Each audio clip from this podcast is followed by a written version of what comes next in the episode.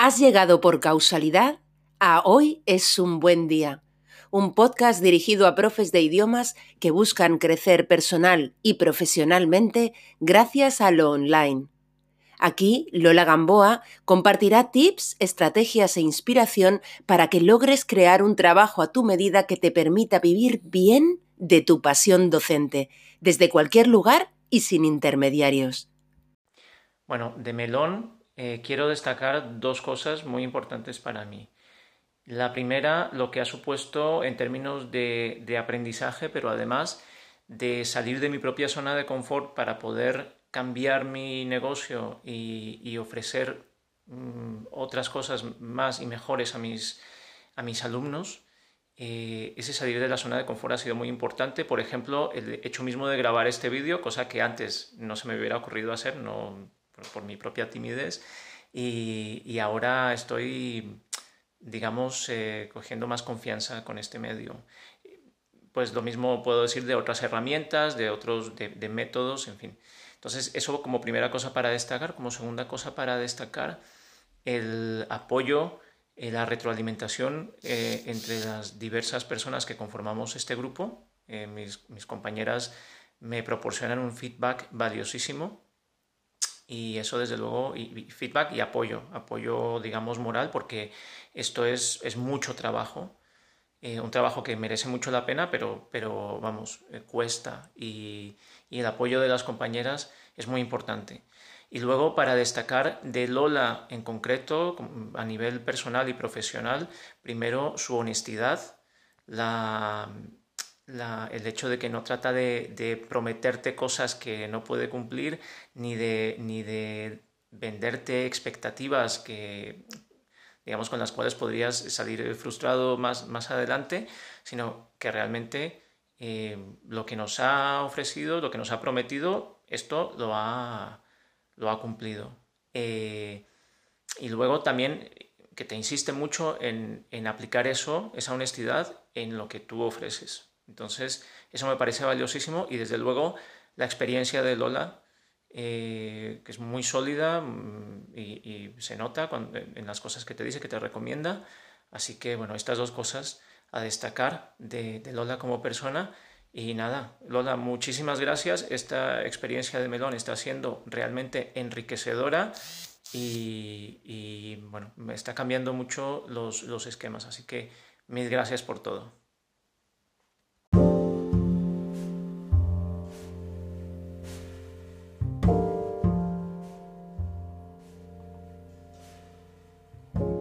Si alguien te preguntara cuál es tu sueño profesional o personal, ¿sabrías qué responder sin dudarlo o necesitarías darle una pensada? ¿Es para ti quizá montar tu propio negocio online de idiomas estable e independiente un sueño, la promesa de felicidad profesional, de libertad, flexibilidad e independencia? Bien, pues hoy es un buen día para que dejes de soñar. Hola, soy Lola Gamboa y te doy la bienvenida a Hoy es un buen día, un podcast para profes de idiomas que buscan crecer personal y profesionalmente gracias al online y desde la simplicidad. Y sí, hoy es un buen día para dejar de tener pájaros en la cabeza. Lo sé, que yo te proponga dejar de soñar puede sonar un tanto drástico y poco optimista. No mola pero sigue escuchando porque en realidad pretendo conseguir que pases a la acción y cumplas tus sueños. Estamos a punto de finalizar, o yo por lo menos estoy a punto de finalizar el año académico y en breve voy a empezar mis vacaciones de verano, así que dejaré de publicar hasta septiembre. Y bueno, pues aunque tengo mil otras cosas que contarte y explicarte de esas que yo sé que a ti te gustan, hoy he decidido ponerme filosófica, ¿vale? Este es un episodio cero práctico. y es que a mí esto de los sueños me parece muy curioso. Mira, recuerdo que cuando yo impartía clases de inglés generalista, había una clase en la que eh, yo empezaba pidiendo a los alumnos que hablaran en parejas sobre sus sueños. What is your dream? Yo les preguntaba, ¿no? Y allá que se ponían ellos a charlar animadamente sobre sus sueños. Y después, después de charlar con su compañera o con su compañero, poníamos en común lo que habían estado hablando, ¿no? Todo lo debatido. Bien, pues en un porcentaje elevadísimo, el sueño de mis alumnos, todos ellos adultos, ¿vale? Eh, ¿Cuál crees tú que era? ¿Cuál crees que era su sueño? Bueno, pues exacto, ser rico. ser rico y no tener que trabajar. Esto ya dice mucho, ¿no? A continuación, yo les preguntaba en inglés, ok, ¿y qué pasos estáis dando para cumplir ese sueño? Crickets. Crickets es lo que se dice en inglés, ¿no? Cuando se hace un silencio tan grande que si estuvieran en el campo daría lugar a que como muchos escuchaban los grillos, ¿no? Cri, cri, cri, cri, cri, cri. Crickets. Y esto siempre me ha llamado muchísimo la atención, la idea de tener sueños que no se piensa cumplir, que no vamos a dar pasos para cumplir, ni creemos realmente que sea posible cumplirlos para nosotros. Creo quizá que en estos casos podríamos hablar más bien de, entelequias más que de sueños. Es decir, entelequias son situaciones perfectas o ideales, idílicas, que solo existen en la imaginación. Lo que yo quiero en definitiva plantearte es que si el punto de partida de aquello con lo que tú sueñas es que es inalcanzable, no darás lógicamente los pasos para que ocurra. Cuestión diferente es definir qué es ser rico o ser rica para cada uno de nosotros. Te aseguro que a lo que mis alumnos se referían era a tener millones de euros. Para mí ser rica sí es un objetivo, sinceramente, pero es uno tan concreto que ya hace tiempo que vengo dando los pasos para que se cumpla. A ver, para mí ser rica es no necesitar nada más. Es poder elegir cada día lo que hago con mi tiempo y es ser profundamente creativa en mi trabajo. Esto de no necesitar nada más, por cierto, me hace pensar siempre en los Yanomamis. Los Yanomamis, eh, no sé si has oído hablar de ellos, pero son un pueblo indígena del Amazonas. Yo sé de ellos porque hace años conocí a una pareja aquí en Málaga que habían estado de voluntarios con los Yanomamis. Entonces esta pareja contaba que los Yanomamis salen cada día a cazar lo que necesitan y nada más. Cuando ya han cazado lo preciso para comer en el día, paran. Toman de la selva solo lo que es realmente preciso para sobrevivir cada día. Saben y confían en que la selva proveerá y no necesitan acumular. Tampoco tienen neveras, está claro, ¿vale? Pero es más importante que es que ellos saben que la selva va a proveer. A proveer. De esta eh, tribu nos contaron muchísimas cosas muy curiosas, algunas buenas, otras menos buenas, pero la verdad que todas fascinantes. Bien, y lo de menos buenas, bueno, a nuestros ojos, sinceramente. Bien, volviendo a nuestro mundo, estoy convencida de que es posible ser rica con un negocio pequeño como el mío.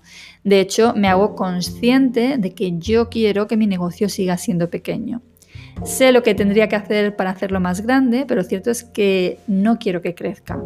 Fundamentalmente porque no sacrifico mi presente por un futuro con más ceros en el banco.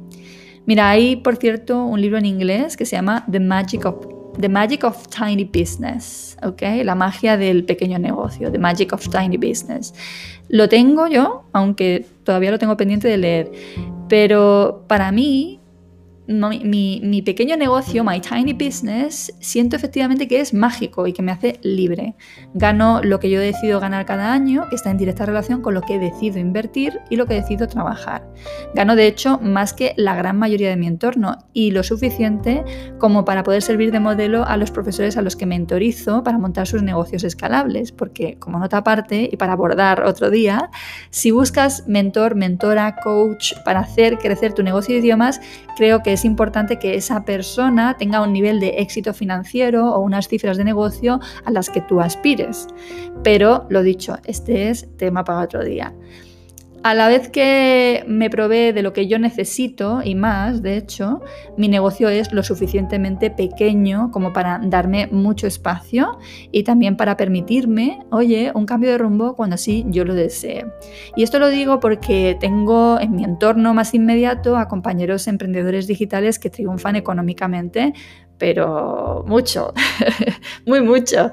Ganan al mes lo que muchos aspiran o aspiramos a ganar en un año. Es una verdadera gozada ver que es verdad lo que dicen de las siete cifras. No es una entelequia y esto te lo aseguro. Pero quizá ya sepas que para mí el dinero no lo es todo y sinceramente siento que es difícil deshacerse de un negocio que va como un cohete a esos niveles tan estratosféricos de los que yo te estoy hablando. Tu propio éxito económico puede ser una gran trampa que te atrape, aunque parezca surrealista esto que te estoy diciendo, ¿vale? Y quiero explicarme. Esto me recuerda a eh, una vez que me examiné hace años para ser jurista lingüista, ¿vale? Jurista lingüista en la Unión Europea. Estas son unas oposiciones eh, que mezclan ¿no? el lenguaje y el derecho y, en definitiva, implicaban convertirme en funcionaria de por vida con un sueldo muy jugoso, aunque, bueno, ahora que lo pienso, ese, ese sueldo era inferior a mi cifra actual de negocio. Me presenté al examen con muy poquita gana de aprobarlo, pero lo hice porque de verdad sentía que, bueno, era una oportunidad que no debía dejar pasar. Parecía una plaza hecha para mí por esa combinación de idioma y derecho, pero por un lado implicaba irme a vivir, no me acuerdo si era a Bruselas, a Luxemburgo a Estrasburgo, y mi mayor temor en mi caso, ¿vale? Por mis características, era verme atrapada en un trabajo que no me llenara. Eh, y que me quedara o que me cogiera ese trabajo solo o principalmente porque el sueldo era la bomba. Yo ya era autónoma por aquel entonces y ya me costaba muchísimo renunciar a esa libertad que había conquistado, con todo lo que ello conlleva, porque te recuerdo que emprender, por supuesto que tiene también su cara B. Bueno, que decirte que para mis padres hubiera sido un sueño y un orgullo, eurofuncionaria y ganando una pasta. Cuando estudiaba Derecho, en mi casa siempre me llamaron la fiscalita, porque consideraban que cuadraba con mi carácter y porque el sueño de mis padres, y creo que en general de los padres de, la generación de los míos, era la seguridad máxima, ¿no? Es decir, que tus hijos mm, fueran funcionarios y a ser posible, ya para rizar el rizo, que tuvieran un trabajo de cierto prestigio. Y si el trabajo te llenaba, eh, te llenaba el alma o no, pues oye, no era ni tan importante hasta hace bien poco. Mis padres son realmente las personas más importantes de mi vida, tengo muchísima suerte de contar con ellos, pero es cierto que yo misma he ido construyendo mi propia manera de ver la vida y aunque bueno, pues encaja eh, en muchas cosas con la de ellos, todavía me revuelvo contra ciertas cosas que se consideran normales a pesar de que vayan en contra de lo que una de verdad quiere ser o quiere hacer. Fíjate que ahora en su vejez mi padre a veces se lamenta de no haber sido más aventurado en su vida profesional y personal. Trabajó exitosamente toda su vida para la misma empresa que le vio iniciar y terminar su carrera profesional, pero de vez en cuando ha expresado arrepentimiento con lo que él ahora califica de alguna manera como falta de coraje. Y a pesar de ello, siempre ha querido para mí, bueno, para los tres hijos, y te diría que es lo que sigue queriendo a día de hoy, un empleo por cuenta ajena, estable y seguro, similar al suyo propio. En definitiva, emprender no es lo normal en nuestro entorno, por eso si es tu camino o quieres que lo sea, encontrarás bastante resistencia en tu familia, en tus amigos, en tu entorno más cercano. Si te va bien, te puedes ganar probablemente su admiración o directamente no creerán que te esté yendo bien o tan bien. Y si no te va bien, ellos dirán que ya lo sabían, que ya te lo dijeron y no hay que juzgarles porque es lo que es y cada uno hace lo que puede con lo que tiene. Pero yo procuro no dejar que eso dicte mi vida. Aún así, oye, yo me examiné de esa oposición. Gracias a Dios no la y hoy por hoy he desarrollado y sigo perfeccionando la creo sana costumbre de cumplir mis sueños cada vez que tengo uno. Hace años que descubrí que podía poner en marcha aquello que se me ocurriera y no tiene por qué ser nada inmenso como te vengo diciendo. Yo te invito a dejar de soñar si tus sueños son en realidad entelequias. Te propongo soñar con metas alcanzables y ponerte en marcha. Si sueñas con cambiar algo en tu vida profesional, pon los medios para ello. Si lo que te apetece es un reto, probar a ver de qué eres capaz, lánzate el guante a ti misma o a ti mismo. Si sientes que crear tu propio proyecto no es lo tuyo, pregúntate por qué, a ver si de verdad es cosa tuya o es algo que has tomado prestado de tu entorno más inmediato. Lo que sí es seguro que es cosa tuya es disfrutar haciendo aquello que más te gusta y, se te da bien y que es justo lo que nos une a ti y a mí, dar clase, enseñar un idioma a otros, crear el espacio para que tus alumnos se abran a otra cultura y a otras formas de pensar gracias al lenguaje. Oye, preparé este episodio en un día festivo y quizá alguien pueda pensar, es que tienes que trabajar en festivos. Mira, elijo trabajar en festivo, entre otras cosas, porque lo disfruto. La verdad que me encanta también el dolce farniente de los fines de semana o de los meses de verano, ¿vale? Pero es cierto que he creado para mí una modalidad de trabajo tan creativa que no me hace desear como agua de mayo que llegue el viernes ni que sea puente. Ahora, no te negaré de todas formas que a finales del año académico, ahora justo, ya estoy con mi energía creativa renqueando y necesito mi merecido descanso. Por eso en breve pondré el podcast y todo lo demás en pausa por cinco semanas seguidas, porque la pausa es productiva y me va a permitir volver en septiembre con energía para poner en marcha los mil proyectos profesionales que se cuecen en mi cabeza y que verán la luz, porque no soy de dejar mis sueños en el baúl de los sueños por cumplir. Como espero que tú no lo hagas y que si tienes sueños profesionales te des permiso para probar y permiso para los pasos precisos para cumplirlos. Quizá para ello, lo más seguro, de hecho, necesites formarte y o buscar apoyos. El emprendimiento es un lenguaje que también requiere ser aprendido, no lo olvides, muy pocos lo hablan o lo hablamos nativamente. Y hasta aquí por hoy. Espero que este episodio te haya dicho algo, que te haya servido o te haya ayudado a replantearte cuál es tu sueño como profe de idiomas. En la esperanza de que así sea y que estas palabras no sean puras disquisiciones mías, me despido de ti, no sin antes desearte que hoy, precisamente hoy, sea un gran, gran día.